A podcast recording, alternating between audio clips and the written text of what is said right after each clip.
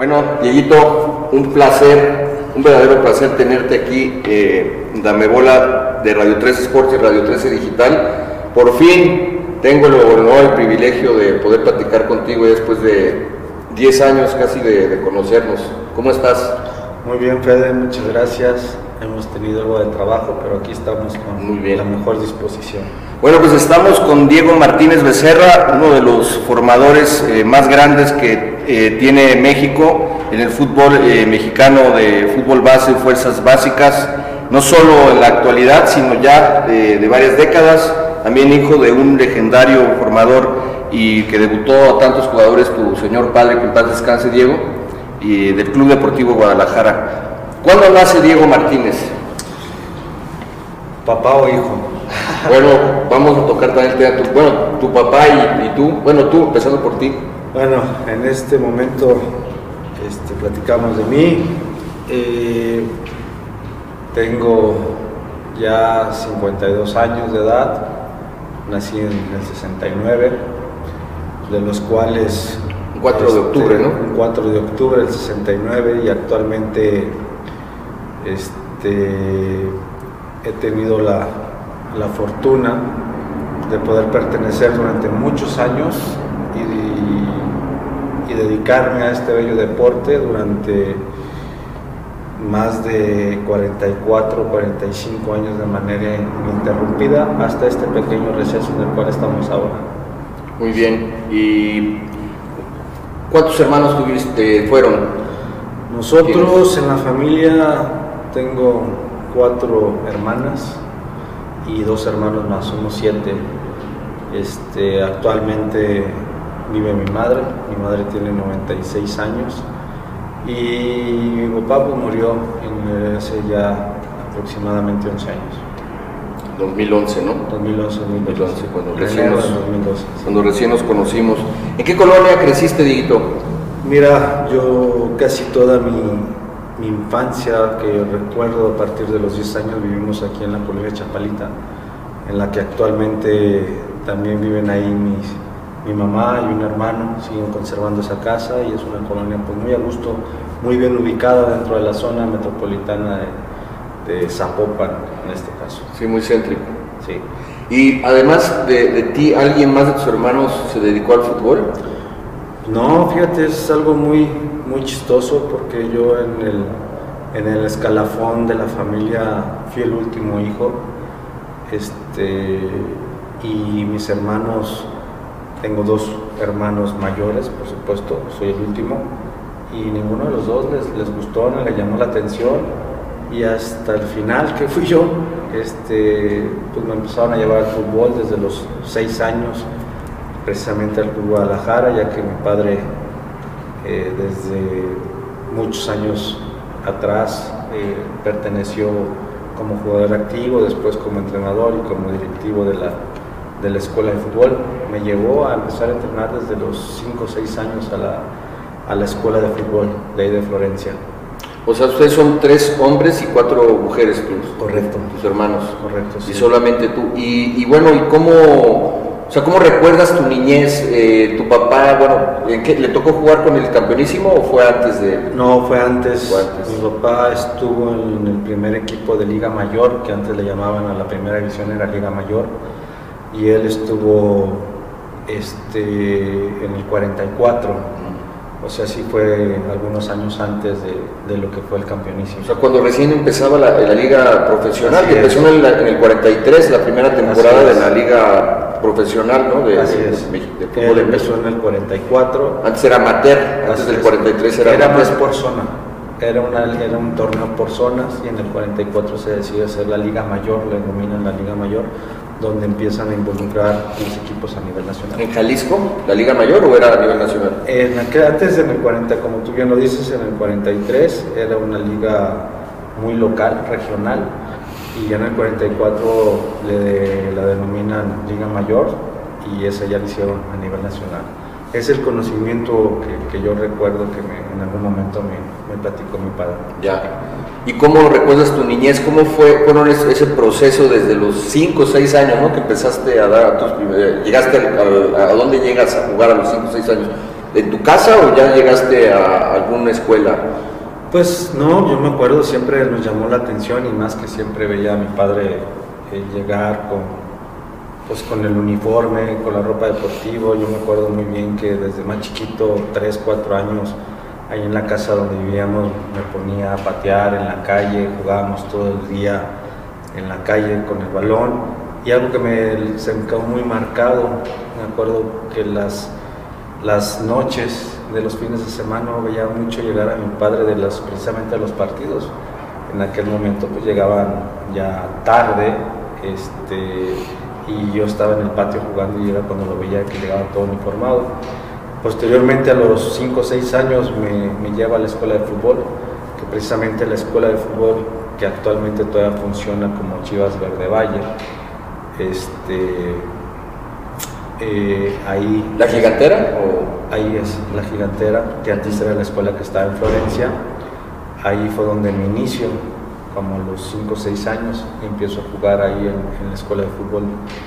Y, este, y ahí duré después de los 6 años hasta los 12 donde viene el primer selectivo y el primer filtro para ir a formar parte de lo que antes eran fuerzas inferiores, que ahora en la actualidad son fuerzas básicas. Y de ahí pasamos a lo que actualmente hoy es Verde Valle. Y ahí estuvimos ya trabajando en Verde Valle de los 12 hasta los 17 años como amateur. Y de ahí tuve la fortuna de llegar a los 17 años al Tapatío, que era segunda división a en aquel momento, porque antes lo que, era, lo que es ahora la liga de expansión, en aquel momento era la segunda división A y también había una segunda división B que estaban repartidos por nivel y por jerarquías y por muchas cosas. Entonces ahí estuve dos años en Tapatío, posteriormente el siguiente año me invitan a entrenar en reservas profesionales y después de reservas el siguiente año ya fue directamente entrenando con la primera división. Eh, no tuve la fortuna de poder estar en algún partido oficial por parte de la liga, de la Federación Mexicana de Fútbol aquel entonces, pero pues llevé todo mi proceso desde los seis años hasta logré ser jugador profesional. No debutas, pero pero llegas a estar ahí en, ese, en ese entorno, en ese ambiente. Cumpliste todo ese proceso. ¿Practicabas algún otro deporte de niño? Eh, no, me gustaba el tenis en aquel momento, pero como que no tuve mucho eco por parte de mi familia, por mi familia, por parte de mi padre, todo, toda la vida enfocada al fútbol, pues era como un deporte este, secundario y realmente pues el deporte que he hecho toda la vida es fútbol. ¿Y tu papá influyó de alguna forma? ¿Te decía quiero que seas jugador eh, de, fútbol? ¿No influyó? ¿Cómo fue ese proceso que te fue? Digo, también, bueno, ya lo mamaste, ¿no? Desde tu papá futbolista de cepa, entrenador, pues tú lo viste y creciste así. ¿O cómo, cómo lo viviste? ¿Cómo fue ese proceso para volverte? Porque además, pues tus hermanos mayores no, no, no, no les llamó la atención. Sí, mira, eh, mi padre nunca nunca me forzó a jugar, nunca me exigió que yo fuera jugador de fútbol. Este, sin embargo, él siempre, siempre me, exigía mucho la parte académica. Este, y me decía que primero era el estudio y posteriormente el fútbol. Y gracias a él, eh, hasta ya ahora de grande, pude haber llevado eh, mucha formación académica, porque se puede decir que soy eh, titulado, tengo, tengo el título de ingeniero en comunicaciones electrónicas, gracias al ejemplo que me dio para el estudio y también tuve la oportunidad de llevar de manera paralela al fútbol hasta haber llegado a la meta, una de las metas pues porque fue llegar a estar entrenando y ser parte del equipo de primera división, jugando con las reservas profesionales y pues son metas que siempre te pones y que claro hubiera estado muy bien que haya podido debutar y haber tenido una carrera en primera división, pero en su momento no se dio y me dio la oportunidad de iniciar muy joven, a los 24 años, en la etapa ya formativa de lo que es el fútbol. ¿Hasta, hasta qué punto llegaste? ¿Hasta los 24 años? 23 años y pasados. Eh, 23, 24 años fue cuando dejé de jugar fútbol a nivel profesional. Ya. ¿Qué posición jugabas? Pues en toda mi vida yo inicié como extremo izquierdo, como era la posición de mi padre, y pues los entrenadores me en otras condiciones, posteriormente me hicieron lateral derecho, algo totalmente opuesto, y toda mi carrera, digamos, profesional y la última, la antesala del fútbol profesional fue como medio de contención. O medio de contención. Mixto o único, ¿no? Cualquiera de las dos la, la, la, jugamos en todo momento. ¿Tú eres pie derecho o zurdo? Derecho. ¿Eres derecho? Derecho, pero un crack con la izquierda también. Ya. Oye, este, ¿y quién era tu ídolo de niño?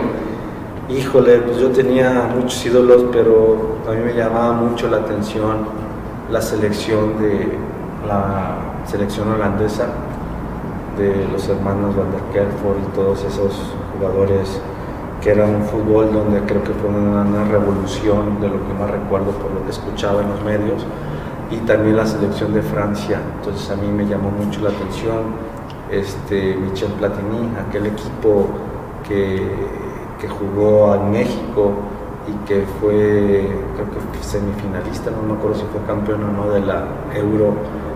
Este, 84. Creo que sí. Sí, contra España, creo. Que donde estaba Michel Platini, Tigana, Girés, este, toda esa generación. Entonces para mí fue un, un, este, un gusto y era una satisfacción poderlo ver.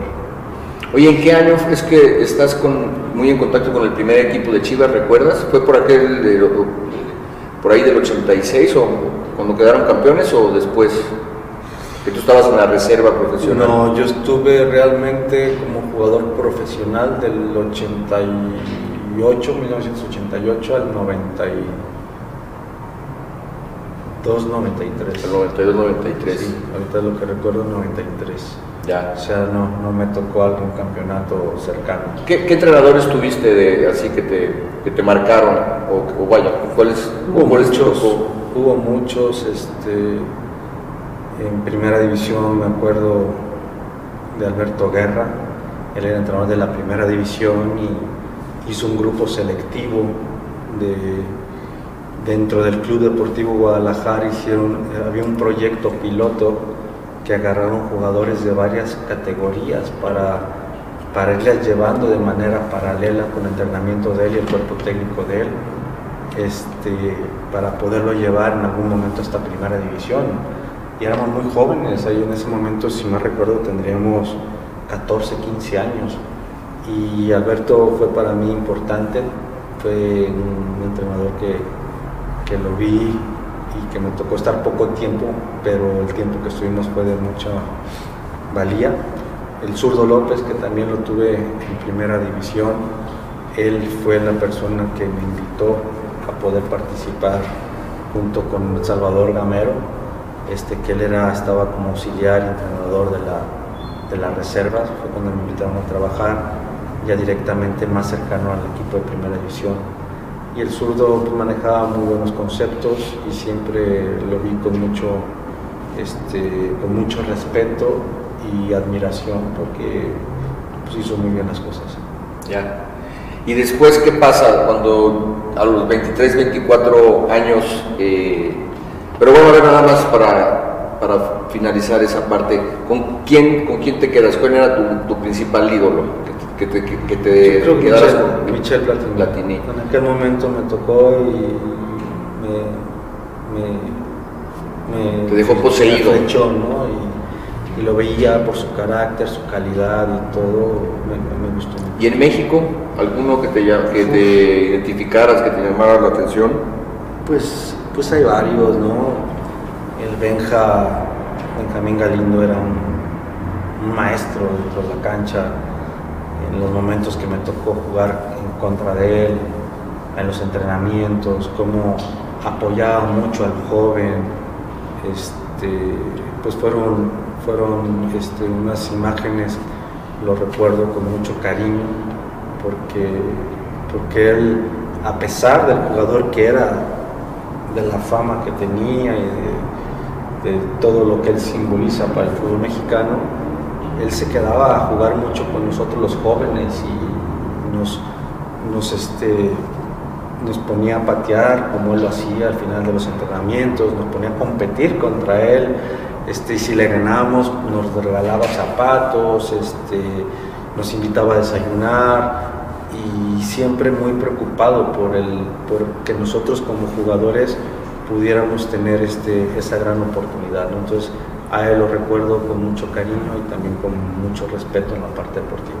Sí, fíjate, eh, qué, interesante porque estos días que estuvimos con Sergio Lugo, me, contó una, anécdota fuera de, la entrevista de que en Los Ángeles un día llegó con el maestro Galindo a una tienda Adidas y se va a saber lo que vamos a hacer y le dice, escoge, pide como 10 o no sé cuántos pares de, tachones y le dice Lugo, ¿y para qué tanto? Tú vas a ver. Y cuando regresan a Guadalajara, los repartió me pregunta luego, ¿a quién crees que se lo repartió?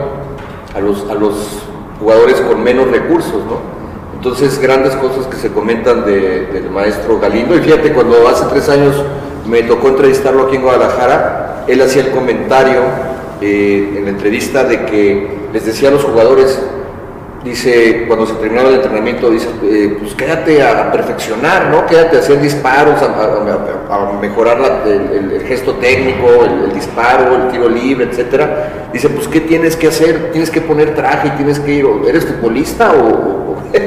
Entonces como que él me decía que admiraba mucho a esos jugadores que se quedaban eh, a perfeccionar, como, como él mismo, ¿no? Que como lo mencionas, como Hugo Sánchez y muchos otros, que tenían esa pues esa pasión, ¿no, Diego? O sea, eso es pasión, eso es... Y, es vocación. Vocación. Es, vocación, yo le llamaría más vocación porque Benjamín, aparte de ser un, o haber sido un gran jugador de fútbol, es una excelente persona. Entonces es muy querido, y lo recordamos con mucho cariño. Yo ocasionalmente tengo contacto con él y él sabe, él sabe en algún momento tuve la fortuna de poderlo invitar a trabajar al proyecto del Guadalajara en algún momento donde él este, estaba disponible en ese momento para poder hacer. Desgraciadamente no se pudo, no se pudo y cuando yo soy director de Fuerzas Básicas tuve la oportunidad de, poderlo trabajar ahí con nosotros. Entonces realmente es un ejemplo, es un ejemplo y más ahora después de lo que de lo que está él venciendo y cómo lo está haciendo, pues todavía está está siendo muy vigente en el pensamiento de todos los que estamos en el medio futbolístico. Así es, sí, muy querido el profe eh, Galindo, le mandamos un, saludo. Y bueno, Dieguito, eh, platícanos, entonces a los 23, 24 años de edad decides colgar los botines, o sea, no, no llegas a, debutar en primera división. ¿Y qué pasa por tu mente? ¿Qué pasa después? Eh, ¿Qué decisiones tomas? Mira, eh, saliendo de Guadalajara, porque toda la carrera la hice ahí en Chivas, saliendo de Guadalajara fui a, estuve en Leones Negros, desgraciadamente ese año que estuve ahí eh, fue un año donde ellos, fue el año donde desapareció el club y, coincidió mucho con la finalización de mis estudios. Entonces, este, no le busqué más que me dejé, no tuve, yo decía que después, sin darte cuenta que después probablemente iba a pasar muy rápido y realmente fue cuando hice todas las gestiones académicas para poder titularme, se me fue, dieron meses, se me fue mucho tiempo y en esa etapa este, el Güero Real iniciaba un proyecto a nivel nacional de, de poner centros de captación en toda la República y me dice que por qué no no buscar lo que era Guanajuato, la parte de Guanajuato, sabiendo que ahí hay unos excelentes jugadores. Y fue cuando me invita a tomar parte de, ese proyecto y me fui, me fui a, León, Guanajuato, a dirigir un centro de formación con muy poca experiencia en esa parte.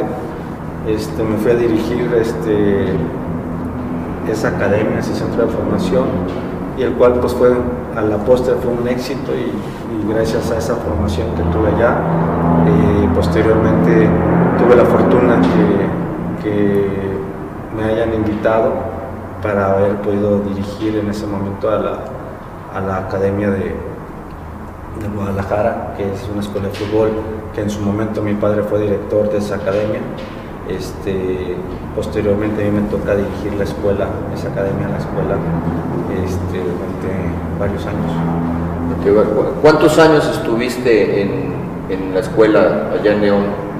La escuela más o menos fueron cercanos a 10 años, como es buena pregunta, como 8 años. 8 años. años. Y en eso me invita, veo a, a Néstor de la Torre, que en ese momento era presidente del club. Estaba Hans Westerhoff como director de fútbol y me invitan a formar parte de la estructura de, de fútbol del club. Y como me han sabido muy bien en el transcurso del tiempo en la franquicia, él, él tenía, Néstor y Hans tenían muy buena información de lo que se había hecho allá, por, por la captación de jugadores, que de todo el proyecto a nivel nacional que se tenía, el 80% eran jugadores que habían surgido de León, Guanajuato, en donde estaba yo, y eso, eso me valió como posesionar la franquicia o la academia o la escuela, como se le quiera llamar, este, haberla posesionada a nivel nacional también, pues eso fueron mi carta de presentación para que Néstor y Hans me invitaran a trabajar en el proyecto de la escuela matriz aquí en Guadalajara. Y pues para mí era un, un gran orgullo que fuera de esa manera, porque, porque realmente en lo familiar significaba mucho por parte de mi padre, que durante muchos años la dirigió y pues para mí fue un orgullo haber podido participar del 2003 al 2010 en esa escuela de fútbol.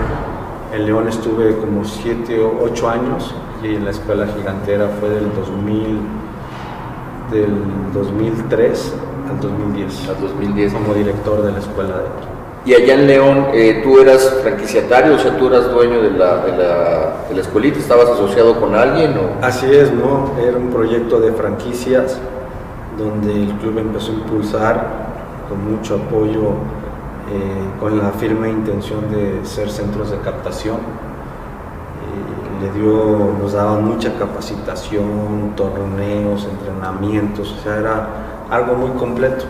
Y en ese cuando me invitan, yo tomé la responsabilidad solo, yo no tenía ningún socio, la tomé solo y pues, la verdad me fue muy bien allá, este, de una manera espectacular.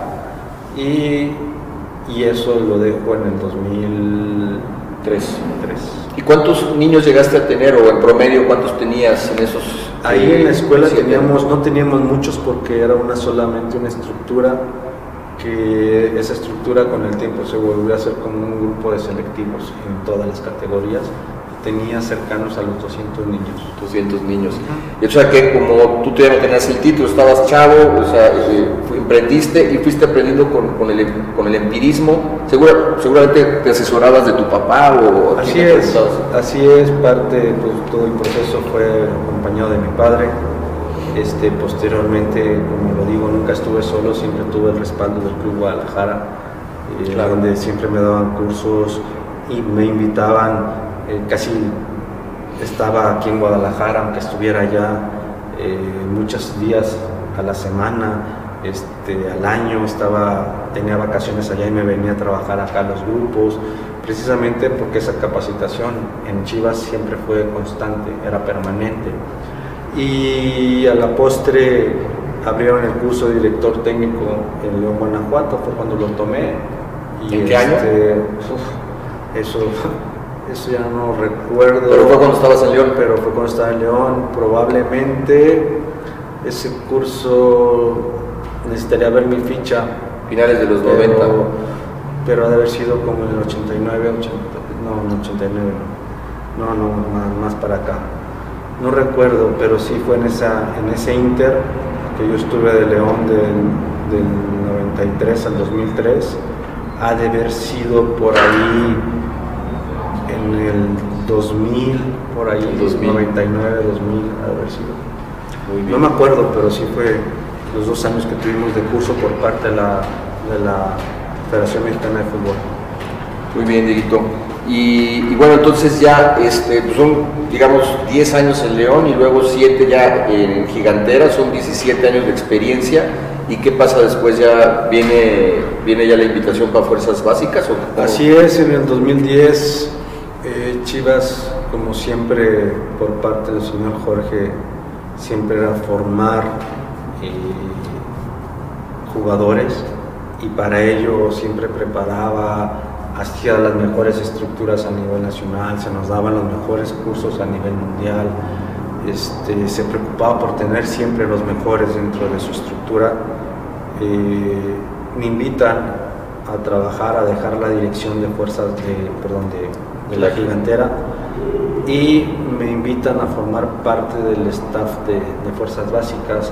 Estaba director de fuerzas básicas el profesor Efraín Flores y me invita a trabajar como coordinador eh, de fútbol de Fuerzas Básicas en el 2010 precisamente. Y ahí empiezo a trabajar esa coordinación junto con Fernando Gutiérrez, que, que él me ayudó mucho en esa, en esa época que estuvimos trabajando juntos, porque trabajamos frente a frente en la misma oficina, entonces él era una persona en aquel momento que tenía muchísima experiencia formación ya de alto rendimiento, porque cambia, por supuesto, una escuela de fútbol a fuerzas básicas. Y ahí fue donde me incursioné ya en lo que vendría siendo el desarrollo de jugadores ya más específico a lo que es el camino hacia la primera división. Y digamos, eh, ¿cuál sería esa diferencia entre la formación de una escuela y de, las fuerzas básicas? ¿Cuáles serían los puntos ahí relevantes? Eh, pues que en fuerzas básicas y tienes a jugadores en primera instancia que son los 20 jugadores o 18 los jugadores que tienes, esos jugadores son seleccionados. O sea, ya no te llega cualquier jugador, ya pasaron por un filtro por parte de visoría y en escuela no. En escuela trabajas con lo que tienes y tienes que hacer jugar lo que tienes, ¿no? Entonces, fue un gran aprendizaje para mí porque éramos muy competitivos, aunque si hubiera estado en la escuela éramos muy competitivos. Pero eso es lo principal, los apoyos, las giras, este, toda la formación integral que, que, engloba a un jugador de fuerzas básicas, que en la escuela de fútbol difícilmente lo tenías.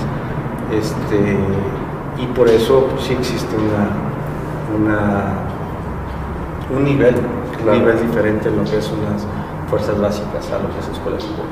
¿Y ahí cuánto tiempo duras en, fuerzas básicas? ¿Del 2010 a...? Al 2020, a, finales del 2019, en diciembre del 2019. ¿Qué sales Chivas? 10 años más o menos. Sí. Y bueno, te fue muy bien, ¿no? Estuviste con Efraín Flores y después llegó el Güero Real, ¿no? Y estabas con Héctor, yo recuerdo que estabas con Héctor y con, y con José Luis Real. Así es, primero fue Efraín, estuve un tiempo bueno, ya desde que estaba en Gigantera estaba trabajando mucho con Hans, porque Hans cuando llega aquí nos empieza a tomar muy en cuenta para hacer sus proyectos y hacer todo lo que se tenía planificado para ejecutar dentro del Club Guadalajara. Este, me acuerdo que a mí me, me, brindó la oportunidad de trabajar haciendo los manuales y toda la información y los ejercicios, el diseño y todo eso, que fue mi mayor legado que puedo opinar por parte de Hans, luego fue Efraín, ahí era un trabajo ya más táctico con él y cuestiones ya más este, de trabajo este, de, líneas de manera individual. Después fue el profesor eh, José Luis Real y Héctor Real, que estuvimos trabajando también juntos. Y ya como el Güero, fueron, el Güero Real fueron en varias, en dos etapas.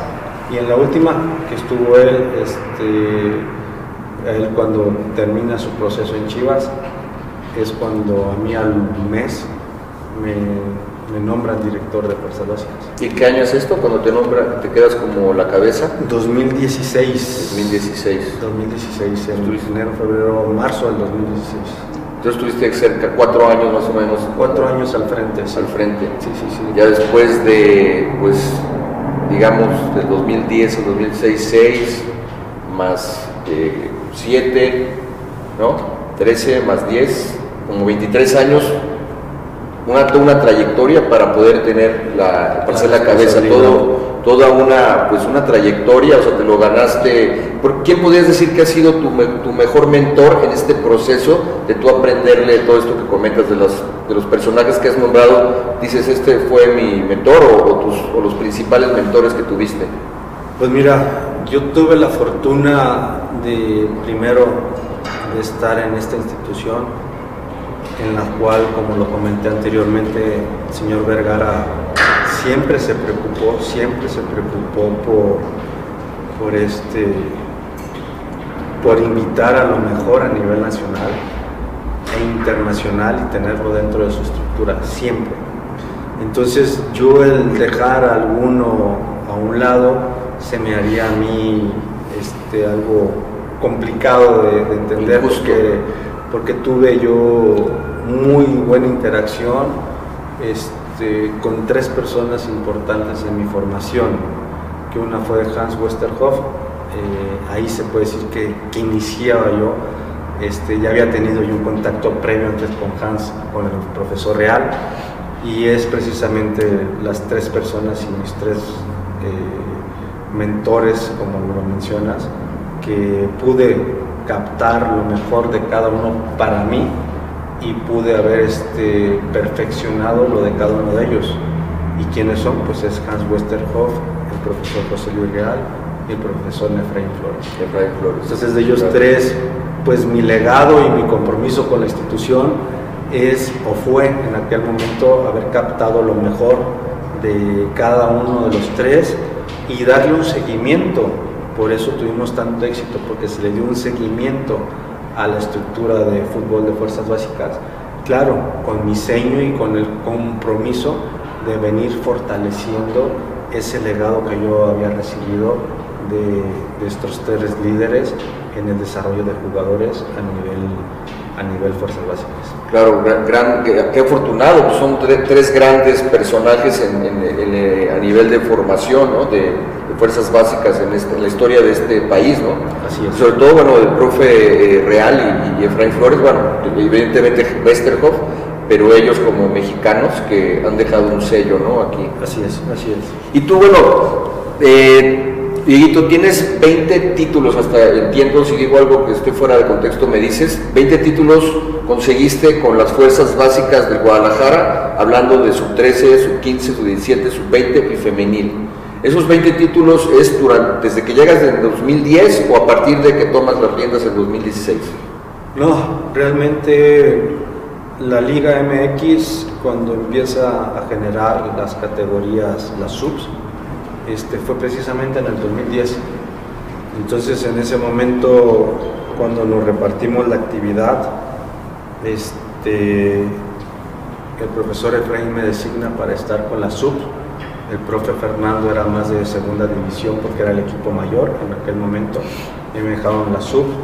Y ahí fue donde empezó, la, empezamos a contabilizar, me acuerdo el primer torneo era, no era ni liguilla, era un torneo al hacer más puntos y fue los que me empezó, ahí empecé yo en Fuerzas Básicas, desde que arranca a poder participar de una manera constante con los equipos de la sub.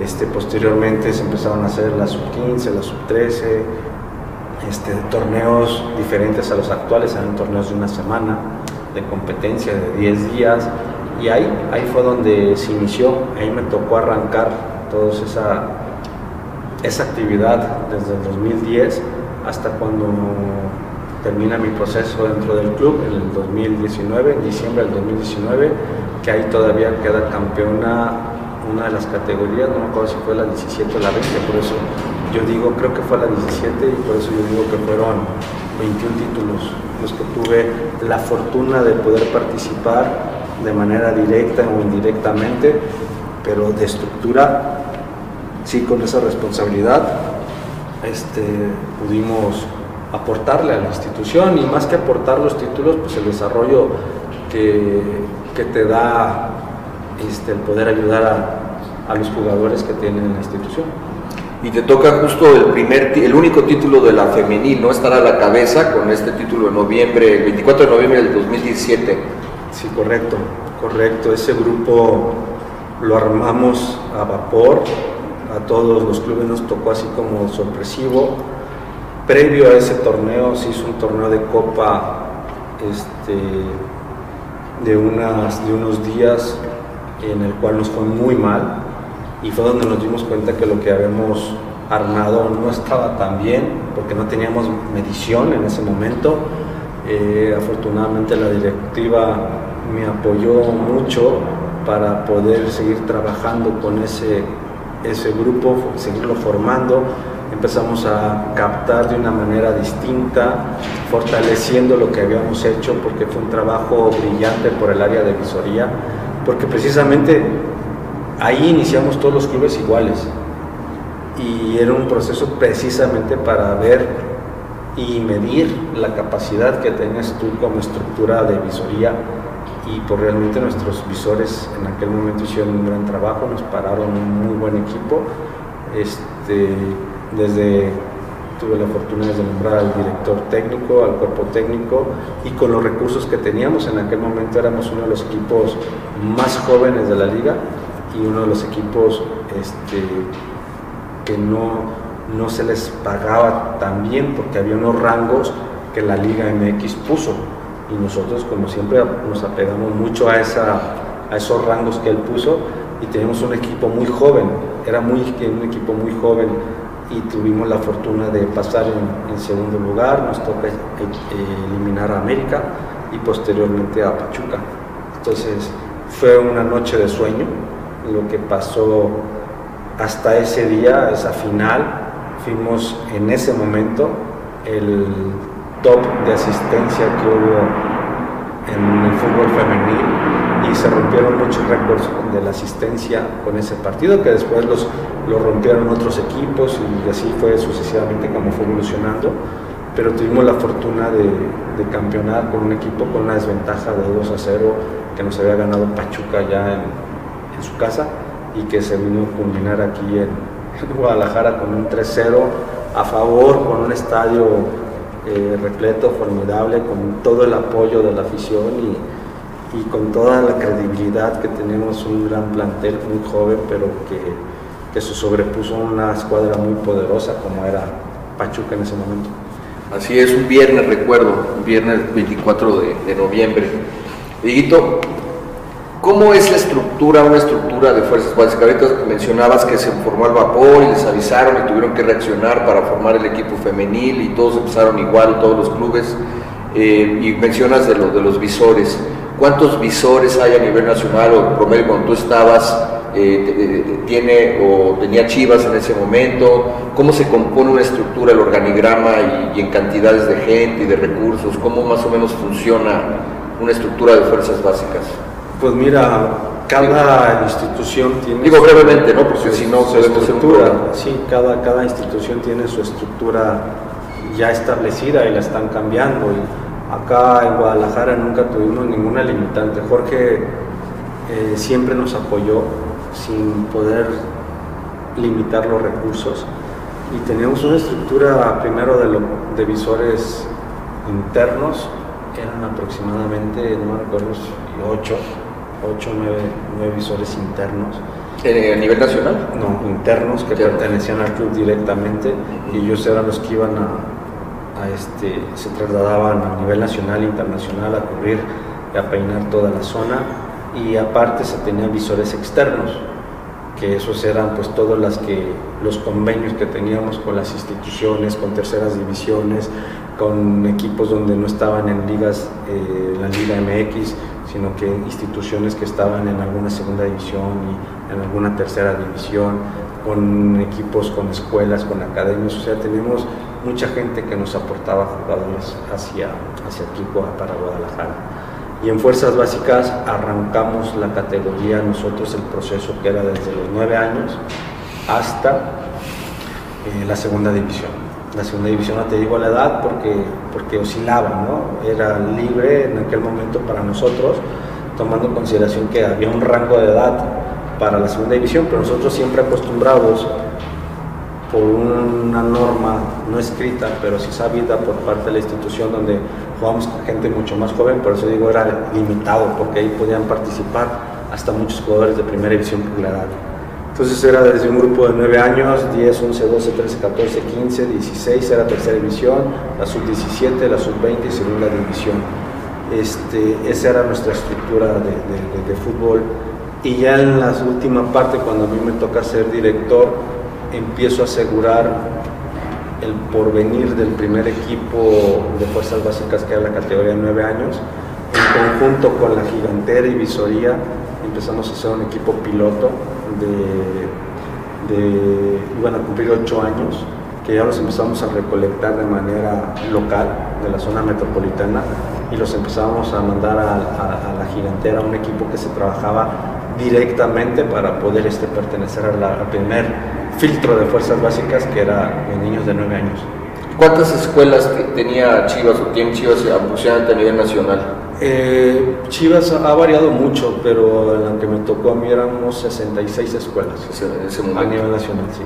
Oye, y, por ejemplo, sabemos o se habla ¿no? que en el Barça, en el Barcelona hay una filosofía, eh, se dice bueno, que se juega el mismo parado táctico, un 4-3-3 desde la sub-9, sub-10 hasta, hasta el primer equipo, hay un, es el mismo sistema el que se juega en la cancha. Eh, en Chivas sucede, sucedía lo mismo eh, o mientras estuviste ahí había una, digamos, una directriz en ese sentido o, cómo era esa situación, cómo se manejaba la comunicación y la forma, el sistema para jugar desde el director técnico de la primera división, por, ejemplo, pues, igual Matías Almeida o todos los que han pasado en la última década, que donde tú estuviste desde Fuerzas Básicas desde 2010, o, no, ¿Cómo, ¿cómo, era? No, en, Chivas, en Chivas hizo un modelo y hizo una inversión muy fuerte desde el 96 más o menos donde arranca,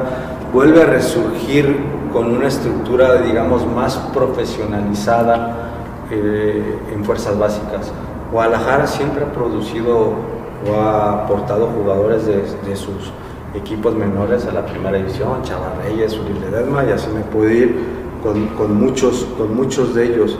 Sin embargo, sin embargo, este, cuando desde antes, desde que yo estaba en, León y posteriormente en la gigantera y posteriormente en Fuerzas Básicas, de lo que yo recuerdo, siempre había una estructura muy planificada, de sabiendo a qué vamos a jugar para atacar, a qué vamos a jugar para defender, cuál es la formación matriz de la escuela, de, todo lo que es la escuela de fútbol a nivel nacional y eso se respetaba, eso se respetaba, eran lineamientos muy, muy estructurados y teníamos todos la, la formación muy clara, teníamos dos, dos, este, dos o tres variaciones en la formación donde podía variar un poco de acuerdo a las necesidades del técnico como tal, pero eso se tuvo desde hace muchos años, por eso cuando me dicen Barcelona, y eso, pues sí, sí, normalmente sí, no lo dudo que lo tenga. Pero nosotros estoy hablando que desde el 96, 97, que arranca de una manera más profesional la formación de jugadores dentro del club, desde ese momento se, implementó un método de trabajar, este, una metodología ya muy específica y un modelo de juego, un modelo de juego que hasta cuando yo lo tuve lo seguí respetando por supuesto con algunas modificaciones en cuanto a funciones y ubicación, pero tratando de que fuera algo muy similar a lo que era el modelo de juego del club que, teníamos en Fuerzas Básicas, que era un 4-3-3 y que simplemente cambiaba yo algunos aspectos de, alturas o de posición o de, características en los mixtos o cosas de ese tipo, pero seguíamos manejando un modelo de juego durante los años, durante los años. Y hacíamos los mismos, la parte conceptual que se implementó desde hace muchos años y veníamos cumpliendo también con la parte conceptual. Por eso el jugador de Guadalajara siempre era muy reconocido, eh, o es muy reconocido, porque estaba muy informado. Porque aparte de que nuestra base estaba en trabajar los fundamentos del fútbol, ya teníamos a través de los años una metodología muy implementada a base de la parte conceptual que se manejaba dentro de la institución.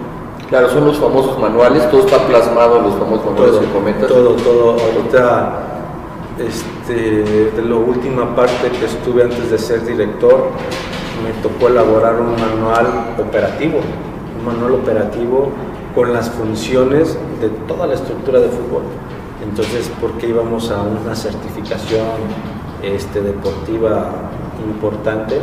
Y era parte de que planeábamos todo para ponerlo en papel y ya que no fuera tan, tan, este, cuantitativo, el fútbol a veces es no es no somos muy dados a llevarlo muy cuantitativo y de hacerlo muy cualitativo, ¿no? Entonces empezamos a hacer manuales y cosas para fundamentarlo y tener un orden en el crecimiento que se tenía como estructura. Yo recuerdo cuando nos conocimos y estudiamos la Cruyff entre 2012 y 2013, que tú pues, viajabas muchísimo por todo el mundo, ¿no? ¿Cómo, desde cuándo, o hay un parteaguas, bueno, tú ya desde hace cuarenta y tantos años dedicándote al fútbol, eh, que se empieza a dar esta interacción, eh, porque hablando de fuerzas básicas, pues hasta la fecha eh, escuchamos que Chivas tiene pues convenios, alianzas, inclusive han contratado gente del Barcelona, cuando Johan, perdón, cuando Vergara trajo a Johan Cruyff y que tú estabas ahí también como parte de fuerzas básicas, que estuvieron interactuando con los holandeses. Pero ¿hay algún parteaguas en el, que empieza a haber más internacionalización de las fuerzas básicas y los torneos internacionales? ¿Hay, un antes y un después? O, siempre ha, o, siempre ha existido, No, no, yo lo tengo muy claro. Cuando el señor Jorge compra el equipo, pues él se dio cuenta de la necesidad. Entonces, pues, pues por supuesto hizo una inversión desde el día que llegó y apostó por la formación porque sabía y la estadística nos da que los jugadores formados en casa son los que te ayudan mucho a poder triunfar dentro de los torneos del primer equipo Entonces, eh, nos ayudó mucho en relación a lo que es una parte complementaria de suma importancia que tienen en el desarrollo de los jugadores, que es la, vamos a llamarle la internacionalización de fuerzas básicas, que era que andamos por todo el mundo en cualquier torneo. Jorge nos encargó mucho eso, la formación integral del jugador, el apoyo que nos dio para la formación integral del jugador, pero la parte deportiva netamente lo que nos vino a dar un, un handicap a favor y una ventaja sobre los demás clubes fue la inversión que se hacía año con año para poder participar en los mejores torneos a nivel internacional. ¿Eso fue a partir del 2010 o después? Cuando Jorge Vergara, no, no, no, cuando Jorge Vergara compra, compra el equipo. ¿En 2002? En el dos, a partir más o menos del 2003 empezamos con esa ideología de poder internacionalizar y fuimos buscando y y fuimos ahí picando piedra en los torneos internacionales y posteriormente a mí me toca ya cuando llegas a Chivas en, la gestión en la gestión que me toca este como coordinador de fútbol coordinador deportivo en fuerzas básicas pues yo creo que ahí fue donde donde más pude viajar por todo el mundo en representación de la institución porque este tenemos torneos en Italia, en Japón, en Argentina, en Inglaterra, en Inglaterra, en Polonia, o sea, Portugal, España, o sea, todos lados tenemos. ¿A partir de 2016 dices tú ya desde no, Desde antes. Yo desde que llegué me tuve la fortuna que explotó precisamente después de, de, picar piedra y ver qué torneos eran los importantes y cómo, cómo fuimos empezando a hacer esas conexiones, porque había torneos donde no solamente si tú pagabas podías participar, sino que era con una invitación, porque había eh, filtros para que el nivel fuera muy bueno de los torneos, o sea, no es de que yo tengo el dinero, yo me inscribo, ¿no? El torneo de Viarello, un torneo que lo tenías, te tenían que invitar la institución local a participar del torneo de Viarello en Italia, el de Gradisca igual, a mí me toca ir a un mundial de clubes a, España una sub-18. Este, entonces, pues esa para mí fue una fortuna y un aprendizaje acelerado y una de las mediciones que nos daba, aparte de ver tus jugadores, la aportación que tenías a primera división, a selecciones nacionales, pues nos daba la, pauta para decir me comparo también a nivel internacional con los mejores clubes europeos o, a, sudamericanos o de cualquier parte del mundo para poder competir. Entonces ahí es donde nos dábamos cuenta que, Guadalajara estaba en un, buen nivel. un buen nivel. Oye, y esta iniciativa de Jorge Vergara también fue en paralelo con otros dueños de, de, los, de clubes mexicanos de primera edición de fuerzas básicas. ¿Lo hacían todos o solamente lo hacía Chivas o algunos? No, Chivas fue durante muchos años la punta de lanza. Entonces, el líder, el que tomaba la iniciativa. Tomaba la iniciativa, entonces llevan todos los demás a hacer lo que hacemos en la institución. Eh, por ejemplo, tengo muy claro este, este, cómo, cómo, los demás clubes empiezan también a generar, a estructurarse y muchos clubes en la actualidad pues trabajando muy bien en lo que son estructuras de fuerzas básicas. Entonces, eh, bueno, no es un cliché cuando tú, este, Lugo, Almeida, muchos que dicen que Jorge Vergara era, era un visionario, un impulsor del desarrollo integral, pues es la verdad, ¿no? Fue un, gran, una gran persona que le aportó mucho al fútbol, no solo a Chivas, sino al fútbol mexicano.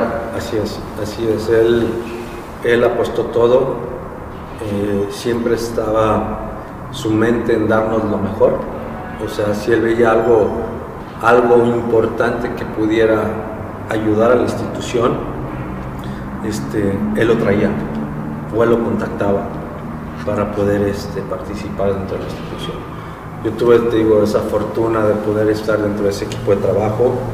A mí una vez me mandó a Boston a un curso con la mejor universidad a nivel mundial que era de emprendedurismo.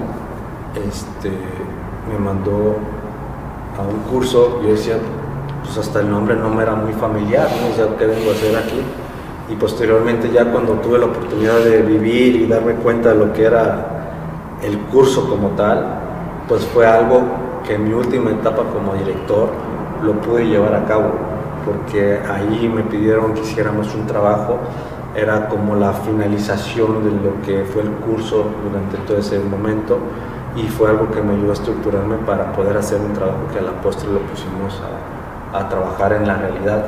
Y lo tuve que presentar allá lo tuve que presentar allá, por eso digo que, en todo momento este, pues el señor Jorge eh, apostó mucho por nosotros, nos apoyó mucho y, pues está, está el resultado que en su momento, en todos los años que yo estuve participando directamente en Fuerzas Básicas, teníamos un porcentaje muy alto, muy alto a nivel nacional e internacional muy alto de jugadores formados en la estructura de fuerzas básicas que estuvieran en primera división.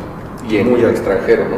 Muy alto, sí. En su momento fuimos los que aportamos más jugadores a nivel internacional, en su momento fuimos los que teníamos eh, la mayor cantidad de jugadores este, en Europa, este, en selecciones nacionales, los títulos ganados con las subs, eh, y lo más importante para lo que se trabaja todo eso es simplemente para tener el mayor número de jugadores de la estructura de fútbol, de fuerzas básicas, en el primer equipo.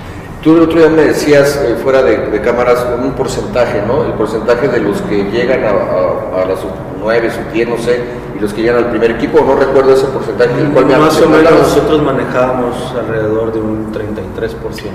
33%. De los que llegan a... Por generación por generación. no, no cantidad de jugadores aportados. O sea, si yo digo, yo arranco la categoría 2000, ahora han de ir ya en la 2012, 13, como en la 14. Yo arranco con 20 jugadores en esa categoría. ¿Cuántos de esos 20 arrancan y llegan a primera división? Este, más o menos un 30, 33. 33. Que en los últimos años, después de, de, de yo llevar la información y las estadísticas y todo, darme cuenta de todo eso, se hizo una presentación en donde yo le proponía la directiva y qué íbamos a hacer, porque en ese momento, en, en el 2019, en julio del 2019, nosotros teníamos el 61% de jugadores formados en la estructura, lo teníamos en primera división. Había habido otros años anteriores donde ese porcentaje en algún momento cuando estaba de presidente nuestro de la Torre se elevó hasta el 80%. Pero un estándar que se tuvo durante el tiempo que estuve ahí era entre el 55 hasta un 67%, más o menos, sacando un promedio. Eh, yo me retiro de la institución en el 2019, ahí se termina mi proceso y ahí teníamos el 61%. Sin embargo, mi proyecto que yo le, en ese momento lo platiqué con Amaury en la entrevista y en una, un trabajo que me pidió de manera especial para ver cómo podíamos seguir sumando a la institución. Ahí yo le mostraba el cómo podíamos sumar el 70% de jugadores surgidos de fuerzas básicas a la primera división. ¿Y qué íbamos a hacer para lograr ese objetivo? Porque decimos, ah, son siete puntos arriba, es poco. No, no es poco. Porque si nos ponemos a ver de manera internacional, en ese momento el Barcelona de España tenía el, creo que el 32%. Por eso digo, no, no es nada, nada sencillo. Solamente... el Barcelona solamente el 30% de sus jugadores eran de cantera. Así es, en ese momento. Ahorita en la actualidad no lo sé, pero en ese momento sí. y también ah. el único equipo que nos superaba a nivel internacional era el, precisamente el equipo de España que tiene a todos sus jugadores dentro de la el zona. Atlético de Bilbao. Atlético de Bilbao. Ellos tenían un porcentaje del no me acuerdo, no me acuerdo, pero más alto que el nuestro. Era el único que nos superaba a nivel internacional. Ya. Oye, ¿y de qué era el curso que fuiste a hacer a Boston? De emprendurismo. O sea, de, liderazgo. De, emprendurismo, sí, sí, tocan muchas, muchos temas, pero fue de, emprendurismo y tuve la fortuna de, de poder participar en, en esa universidad. ¿Extrañas a Jorge? Sí, por supuesto, siempre sus pláticas, sus comentarios, su exigencia, el respeto que tenía hacia nuestra persona y todo lo que él se generó en esa convivencia que fue desde, como lo mencionaste, desde el 2002 hasta eh, antes de que se ausentara el club por su, por su enfermedad, fue muy importante en mi desarrollo personal en primera instancia, eh, porque eso es con lo que nos quedamos, el desarrollo personal y muy importante para mi desarrollo profesional. Así es, finales del 2002 cuando adquiere al Guadalajara, ¿no? Eran ciento y tantos de, socios, ¿no? Ciento, no me acuerdo, ciento y tantos.